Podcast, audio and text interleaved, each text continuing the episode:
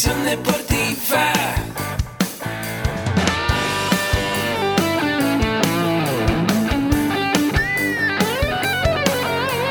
Yo soy Ahmed. Somos guerreros. Hola, bienvenido a la Asociación Mexicana de Educación Deportiva. Soy el doctor David Lezama, presidente de AMED, y es para mí un gusto darte la bienvenida a estos podcasts. Este programa está diseñado para compartir contigo conocimientos de los temas que nos apasionan a todos los que amamos el físico-constructivismo y el fitness y queremos mantener un estilo de vida saludable. Hablaremos entonces de entrenamiento, de nutrición, de suplementación, de farmacología y de un tema que cada vez toma más importancia, el marketing deportivo digital.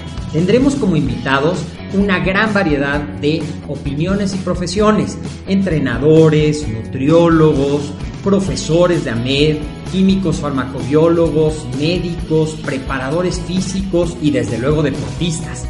Sus historias, consejos y testimonios te ayudarán a aumentar tus conocimientos y desde luego también tu número de entrenos de clientes, haciendo más exitosa y profesional tu profesión de entrenamiento deportivo.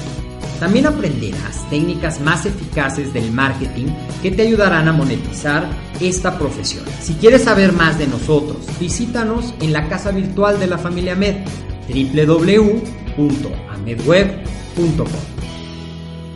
Hola, ¿qué tal? ¿Cómo estás? Soy el doctor David Lezama y me da muchísimo gusto, como siempre, darte la bienvenida a un episodio más de tu podcast, AMED, el deporte, la nutrición y el emprendimiento más cerca de ti. Recuerda que siempre tratamos alguno de los temas de nuestros cuatro pilares, nutrición deportiva, entrenamiento deportiva, desarrollo personal y liderazgo y emprendimiento deportivo.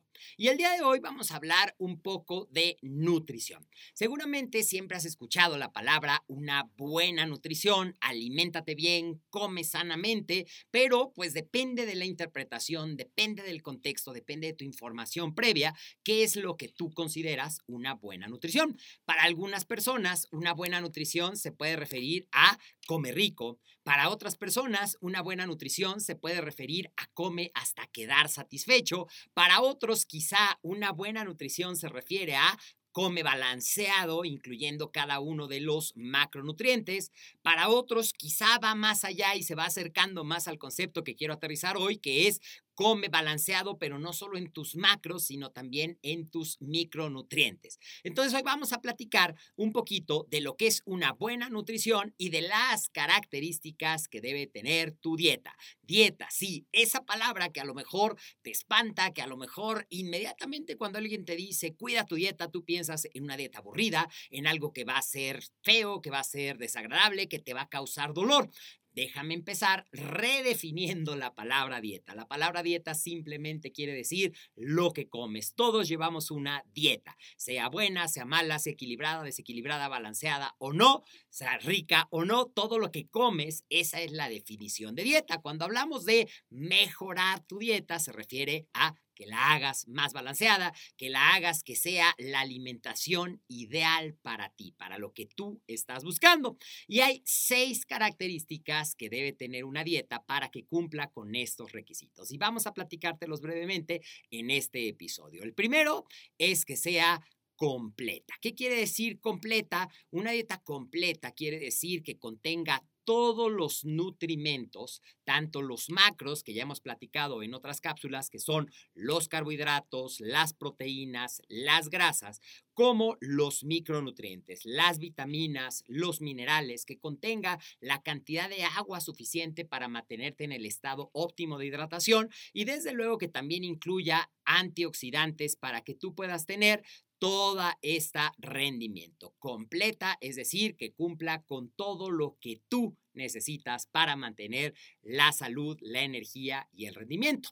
Otra de las características que debe de tener tu dieta es que sea variada. ¿Y qué ver que me refiero con variada? A que incluyas una gran variedad de alimentos. No todos los días tienes que comer arroz al vapor y pechuga asada. Puedes cambiar conoce lo que son los equivalentes. Ya hemos publicado algunos episodios y si no, te prometo que muy pronto te voy a hablar de los equivalentes, pero los equivalentes son dicho de una manera muy sencilla, diferentes opciones de alimentos que te proporcionan más o menos la misma cantidad de calorías y de nutrientes. Y así hay equivalentes de carbohidratos, de cereales, de frutas, de eh, alimentos de proteína animal. Entonces, variado te va a ayudar a que puedes descubrir que, por ejemplo, puedes comer pollo, puedes comer carne, puedes comer pescado, puedes comer inclusive a lo mejor alguna proteína de origen vegetal para satisfacer tus requerimientos. Vas a darte cuenta que dentro de las frutas y de las verduras existe todo un abanico de colores y de opciones que pueden ayudar precisamente a que sea variada y al ser variada